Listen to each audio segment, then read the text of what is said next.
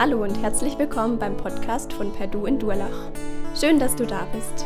Wir wünschen dir, dass Gott die nächsten Minuten gebraucht, um zu dir zu sprechen. Viel Freude dabei.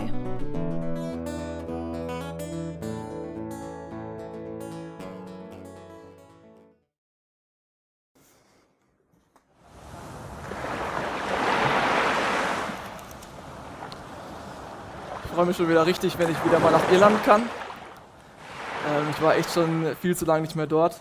Nicht nur, weil ich dort viel Familie habe, sondern weil ich die Natur dort einfach wahnsinnig schön finde. Und ähm, was mich am meisten fasziniert, ist diese irische raue See. Und ich liebe es, da am Meer zu stehen und einfach in dieses Meer reinzugucken und dieses Geräusch zu hören von dem Meer, das sich bewegt. Ähm, und meistens ist es so, wenn ich dort dann stehe, dann werde ich relativ automatisch irgendwie in die Gemeinschaft mit Gott reingezogen. Weil das, was ich da sehe, hat auf natürliche Art und Weise ziemlich viel mit meiner Beziehung zu Gott zu tun. Erstmal, dieser Anblick lässt mich staunen. Das ist, wenn man da vor diesem Meer steht, ist es einfach so weit, es ist so tief, es ist so groß, genauso wie mein Gott einfach mega groß ist. Wenn ich dort stehe, merke ich, dass meine Seele zur Ruhe kommen kann. Wie, ich auch, wie wir auch vorhin schön gesungen haben, vor dir kommt meine Seele zur Ruhe. Wenn ich, wenn ich da einfach stehe und das anhöre, dieses Geräusch, dann komme ich da zur Ruhe. Und genauso kann ich auch vor Gott zur Ruhe kommen. Es ist aber auch unberechenbar. Es ist zum Teil gefährlich, herausfordernd und kann auch sehr stürmisch sein und kalt und unangenehm. Genauso kann es auch mit meiner Beziehung mit Gott aussehen. Und es ist mächtig und kraftvoll. Diese Wellen, die können, die können ganze Schiffe zerschellen lassen, die können große Sachen bewegen. Genauso auch, wie man Gott große Sachen bewegen kann. Und ich möchte gern anhand von diesem Psalm 42 da eintauchen mit euch, was es, was es heißt, mit Gott unterwegs zu sein, was es heißt, mit Gott eine Beziehung zu führen. Und da möchte ich gern einfach die ersten zwei Verse nochmal lesen von Psalm 42. Verse 2 und 3. Dort steht, wie ein Hirsch lechzt nach Wasserbächen, so lechzt meine Seele, o oh Gott, nach dir. Meine Seele dürstet nach Gott, nach dem lebendigen Gott. Wann werde ich kommen und vor Gottes Angesicht erscheinen? Wir lesen hier von einem extrem tiefen Verlangen. Und wir lesen hier auch, das sind für mich so die Basics unserer Beziehung zu Gott. Das sind so die absoluten Grundlagen. Wie stehen wir zu Gott? In welchem Verhältnis, in welcher Beziehung stehen wir zu Gott? Und da gibt es eigentlich nur eins. Ich, wir brauchen Gott. Das ist unser Verhältnis zu Gott. Wir brauchen Gott. Meine Seele braucht Gott. Genauso wie unser Körper Wasser braucht, tagtäglich. Wir können vielleicht zwei, drei, vier Tage ohne Wasser auskommen. Aber dann ist Feierabend.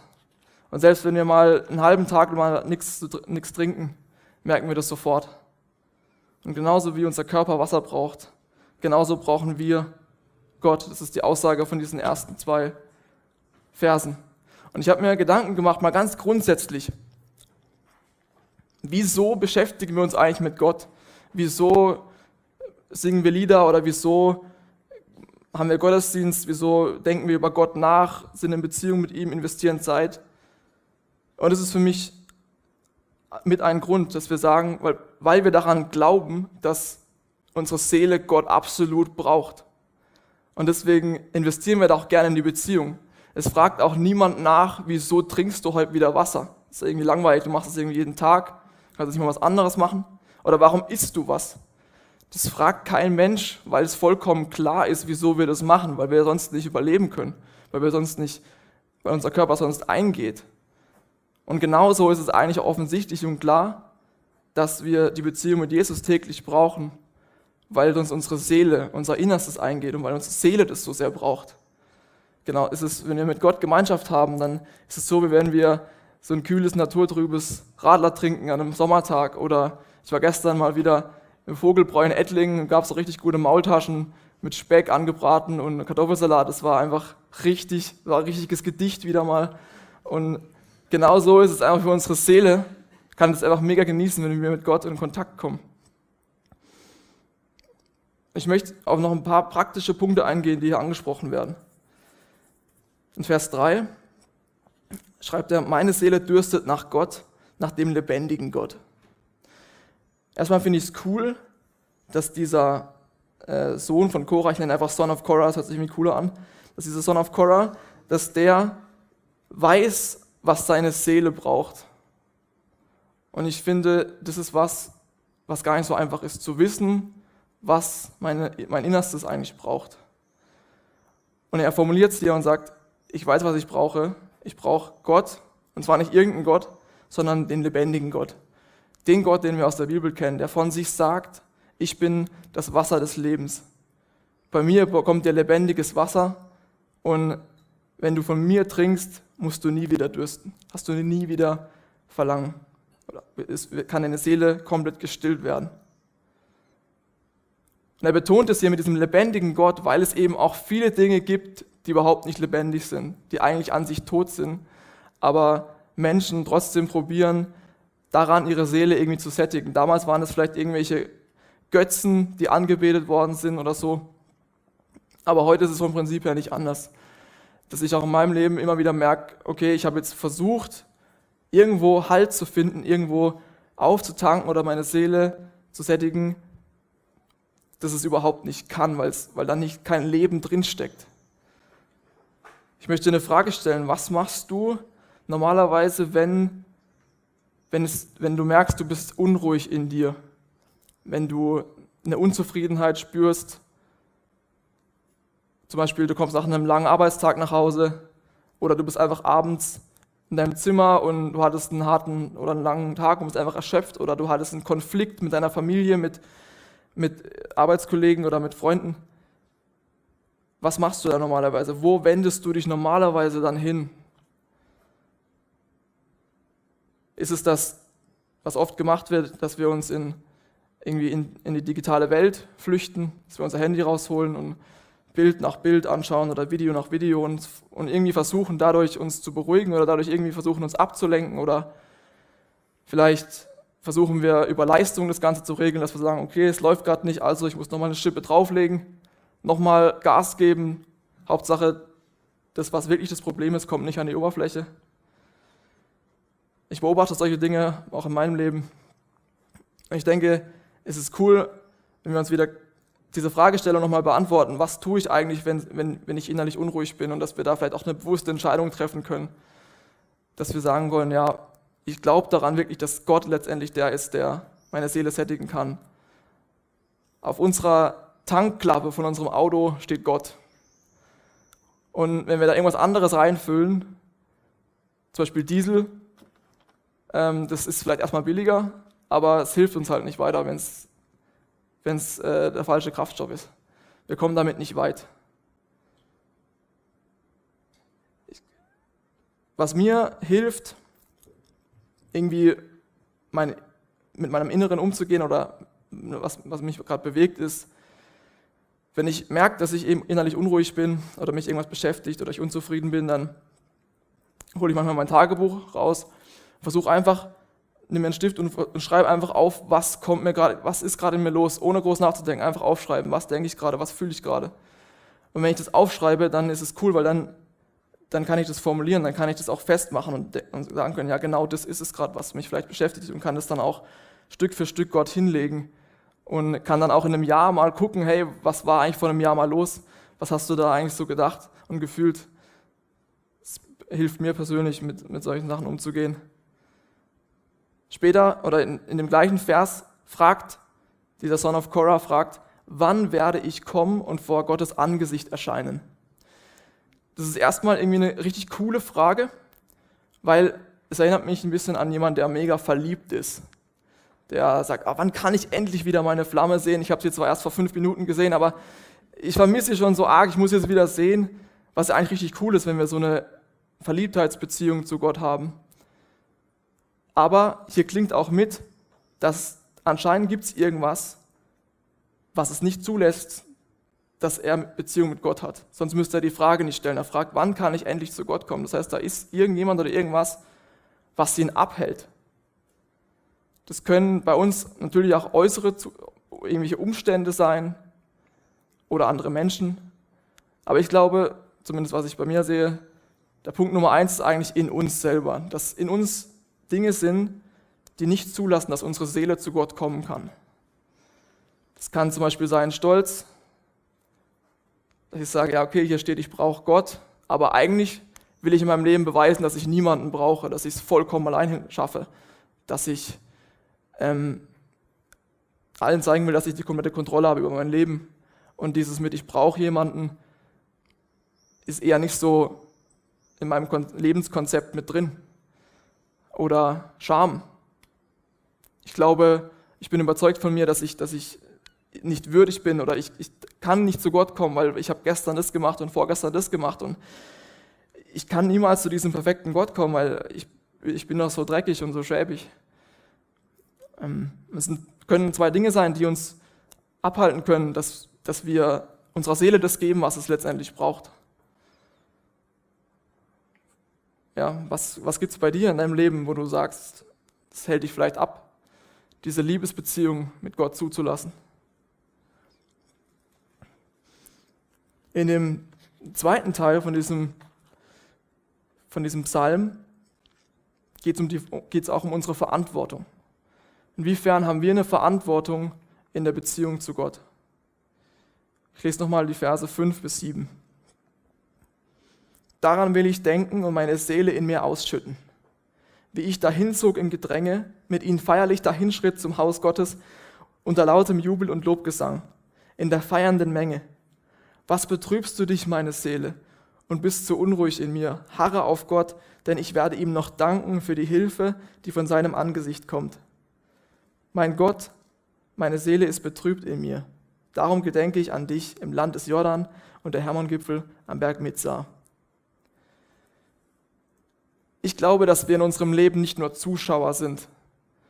Ich glaube auch nicht, dass wir mehr des Lebens einfach an einem Stück Brett hängen und uns da irgendwie entlanghangeln müssen, sondern ich glaube schon, dass wir ein Boot haben mit einem Steuerrad, dass auch wir Entscheidungen treffen können, Verantwortung übernehmen können über die Richtung, in der, in, denen, in der wir gerade unterwegs sind.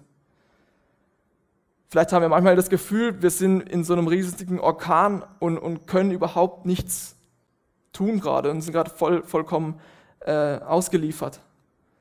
Wir können die Wellen um uns herum manchmal nicht kontrollieren oder können meistens da keinen Einfluss nehmen, aber über unser Steuerrad, wo wir hinlenken, können wir Verantwortung übernehmen.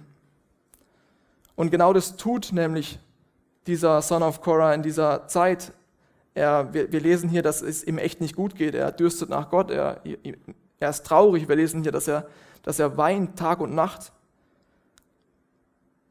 Und in Vers 5 lesen wir, was ich richtig stark finde, ist, dass er sich, dass er sich erinnert. Er erinnert sich an die guten Zeiten. Er erinnert sich daran, wie er feierlich zum Haus Gottes ging, wie er im Gottesdienst war, wie er gejubelt hat, wie er Freude hatte, wie er Gott gelobt hat, mit vielen anderen zusammen. Und er richtet seine Gedanken aktiv auf, auf dieses Gute aus. Und er packt es aus wie so, ein, wie so ein Schatz, den er in der Tasche hat, so eine Art Notration für schlechte Tage, wo er was auspacken kann und wieder sagen kann, ja, mir geht es jetzt gerade schlecht, aber ich habe so viel schon in meinem Leben erlebt, wo ich mega dankbar sein darf, was mir Gott geschenkt hat, Momente. Ich glaube, es ist mega wertvoll, wenn wir solche, solche Sachen immer wieder festhalten und in Zeiten, in denen wir eine Durststrecke haben, auspacken können wie so, ein, wie so, ein, wie so eine Notration und uns daran freuen können. Und nicht nur das, im Vers 7 lesen wir, dass, dass er schreibt, darum gedenke ich an dich, an Gott. Er richtet seine Gedanken also auch an Gott aus. Und er richtet auch seine Gedanken darauf aus, dass Gott derjenige ist, der ihn versorgt. Wir lesen hier, dass hier steht, ich gedenke an dich im Land des Jordan. Er, nimmt, er benutzt dieses Bild von diesem Fluss. Jetzt gerade dürstet er. Er Durst nach, nach Leben, nach Gemeinschaft mit Gott. Aber er gedenkt daran, dass Gott derjenige ist, der ihn versorgt und dass er wie dieser Jordan, ähm, dass Gott so reich ist an, an Dingen, die, die seine Seele füllen können. Und daran richtet er sich aus. Jetzt, ist gerade Nacht, aber der Morgen wird kommen.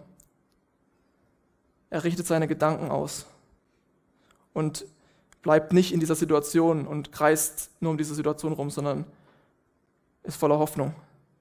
Das Zweite, was er macht, ist, er schüttet seine Seele aus. Das lesen wir in Vers 5. Ich habe vor kurzem mal mein Zimmer ausgeräumt oder aufgeräumt. Anne hat mir geholfen, beziehungsweise ich habe Anne geholfen, wahrscheinlich eher so rum. Und es war eher, ja, es war eher so eine Komplettsanierung wahrscheinlich. Wir haben wirklich alles komplett mal ausgeräumt und haben ähm, Grundreinigung gemacht, äh, Teppichboden reingemacht und alles wieder richtig ordentlich reingestellt und so, richtig gut. Und ich glaube, nur wenn wir was wirklich freiräumen komplett, können wir mal alles ausräumen, mal anschauen, was ist denn alles da drin, können wir auch wirklich für Ordnung sorgen, können auch wirklich aufräumen. Wann war das letzte Mal, dass du mal in deine Seele reingeschaut hast und mal geguckt hast, hey, was ist denn da alles drin?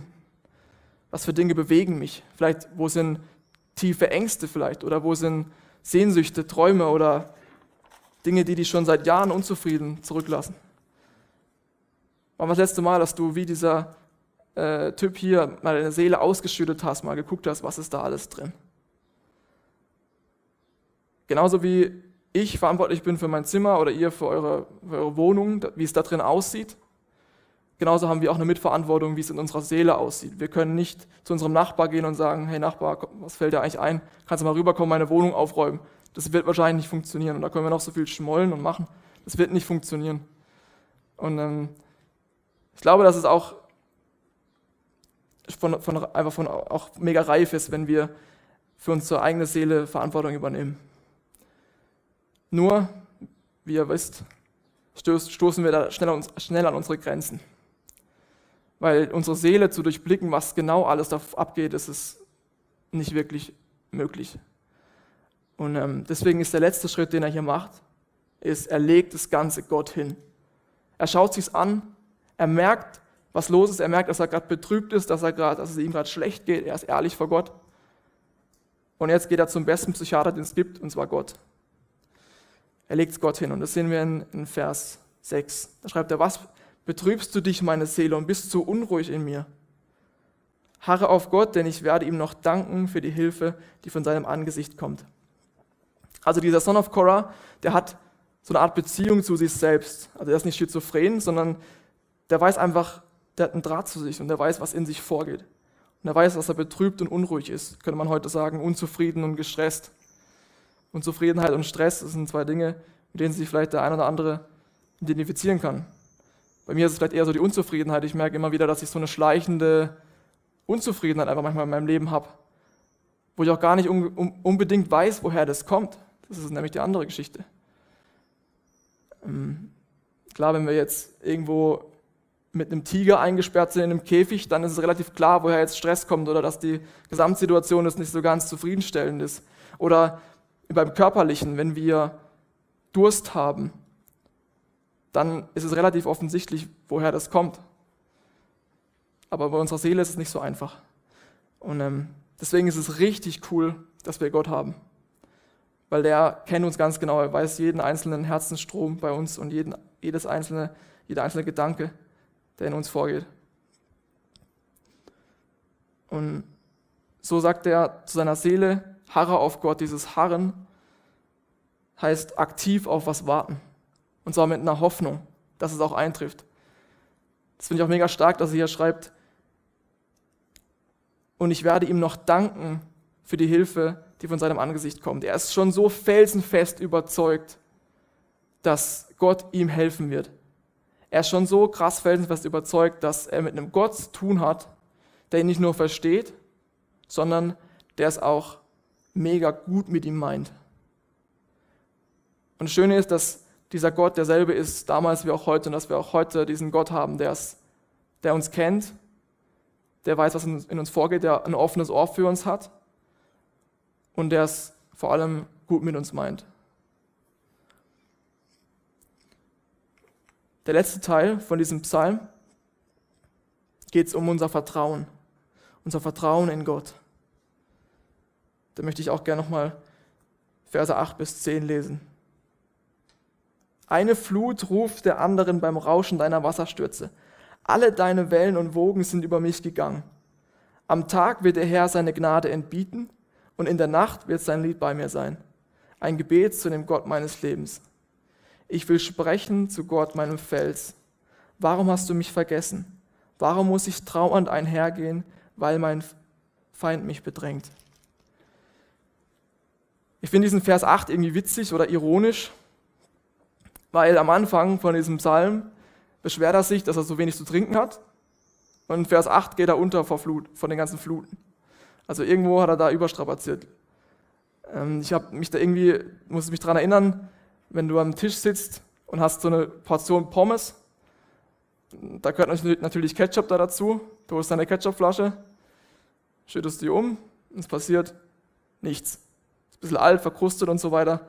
Und das machst du, schüttelst ein bisschen, immer noch nichts und dann haust du mal oben ordentlich drauf und dann flatscht das ganze Zeug runter und du hast ein bisschen Pommes, die in deinem Ketchup rumschwimmen. Aber genau so, genau so läuft letztendlich unser Leben ab. Unser Leben ist voll von Gegensätzen. Wie wir auch hier in dem Psalm sehen. Einerseits ist er mega traurig, andererseits erinnert er sich aber auch daran, dass er voll die guten Zeiten hatte. In, in äh, Prediger 3 lesen wir, dass alles seine Zeit hat. Weinen hat seine Zeit, Lachen hat seine Zeit, Klagen hat seine Zeit, Tanzen hat seine Zeit. Und genauso auch wie das Meer Ebbe und Flut hat und hoch und runter geht, genauso erleben wir, erlebt es auch jeder von uns in seinem Leben. Dass es kein Leben gibt, das einfach nur straight forward geht und sich nichts ändert. Was für mich mega ermutigend war, war nochmal in diesen Vers genau reinzugucken. Da steht nämlich, eine Flut ruft die andere beim Rauschen deiner Wasserstürze. Alle deine Wellen und Wogen sind über mich gegangen. Es sind Gottes Wellen. Es sind Gottes Wasserstürze. Er lässt uns da nicht allein. Er ist da mittendrin dabei. Es ist nicht so, dass es irgendwie zufällig ist oder dass da einfach irgendwas passiert, was Gott nicht will, wo Gott nicht die Kontrolle hat, sondern er ist da mitten dabei. In dem Buch von Thomas Harry, Die Kunst, sich selbst zu führen, prägt er einen Satz und er heißt, in allem, was mir heute begegnet, habe ich es mit Gott zu tun. Er sagt, das, das, sagt, das spricht er sich jeden Tag zu. In allem, was mir heute begegnet, habe ich es mit Gott zu tun. Und das ist was, was mega die Veränderung reinbringen kann, wenn wir darauf vertrauen, dass in allen Lebenslagen es wirklich Gott ist, der dahinter steckt. Gott ist nicht derjenige, der uns Böses will, aber Gott ist derjenige, der die Kontrolle hat und der mit uns durch Höhen und durch Tiefen geht. Vielleicht hat manch einer von euch schon mal in einem Verein irgendwie Sport gemacht oder waren schon mal in einem Verein, weiß nicht, Fußball, Kugelstoßen oder Hammerwerfen oder irgendwas. Ähm, ich, auch, ich war auch lange Zeit im Fußballverein und jetzt bin ich aktuell im Boxen. Mal schauen, wie lang. Äh, und äh, jeder, der schon mal in so einem Verein war, der weiß, dass es zum Teil Übungen gibt, die man machen muss, die nicht unbedingt bequem sind, die mega anstrengend und herausfordernd sind und die man niemals freiwillig machen würde. Manchmal sind es auch Übungen, die man auch gar nicht versteht, warum, warum mache ich die eigentlich. Also man denkt, das ist irgendwie reine Schikane oder wieso soll ich mich jetzt hier so, ähm, so verausgaben.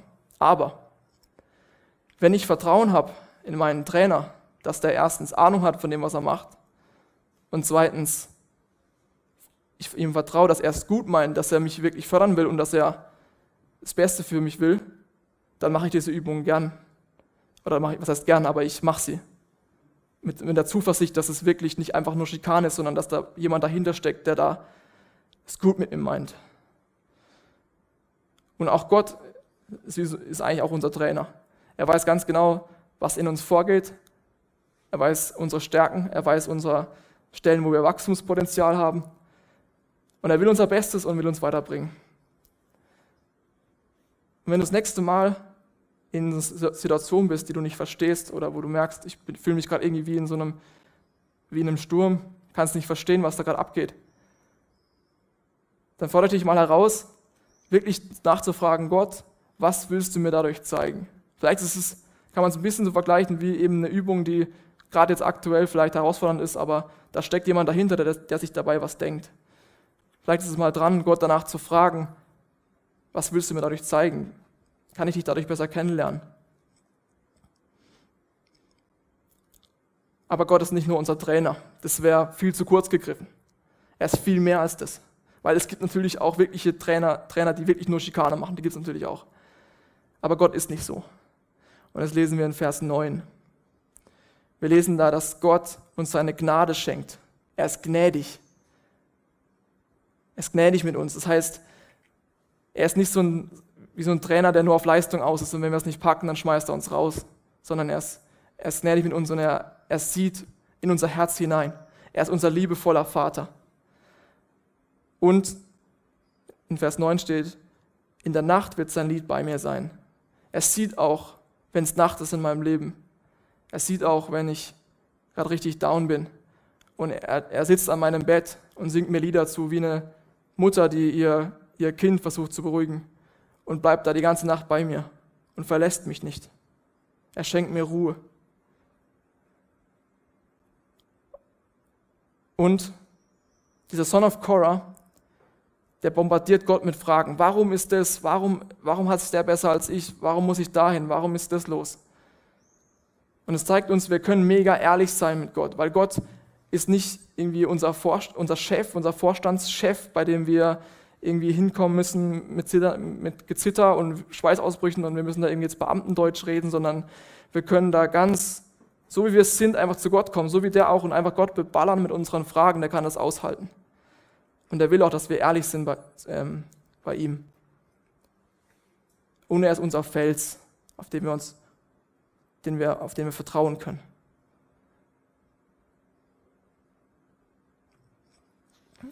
Wenn ich in Irland dann äh, stehe, an diesen, an diesen Klippen und darunter schaue ins Meer,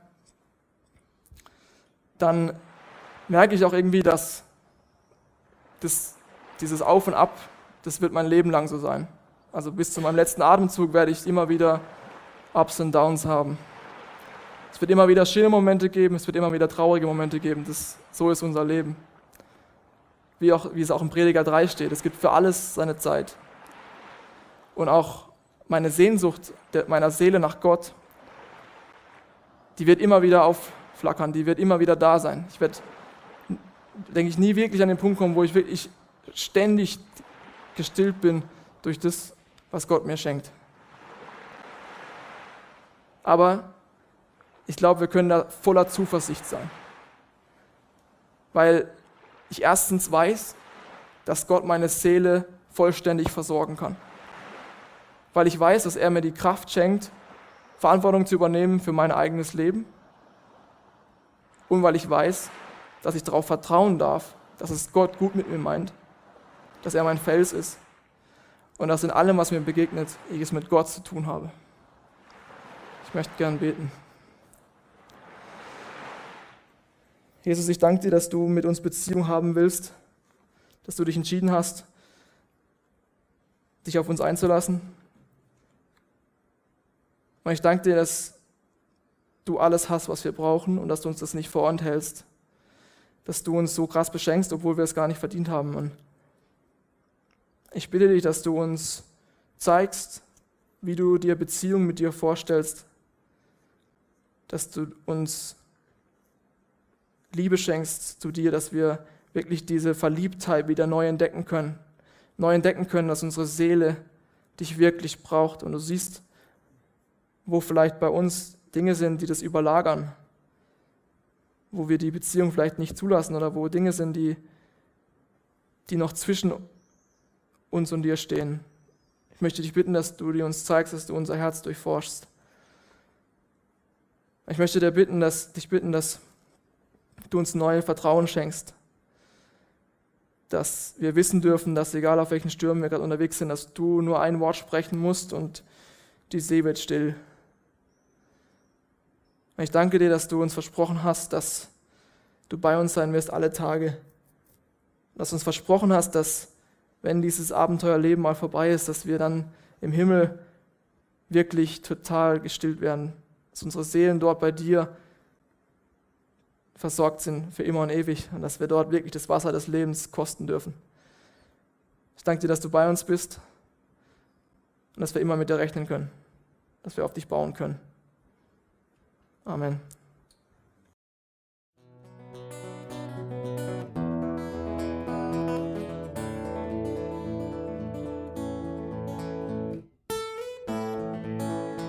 Wir hoffen, der Podcast hat dir weitergeholfen. Falls du noch Fragen hast, besuche gerne unsere Homepage unter www.per-du.church. Hier findest du alle wichtigen Infos zur Gemeinde und zum Glauben. Tschüss und bis zum nächsten Mal.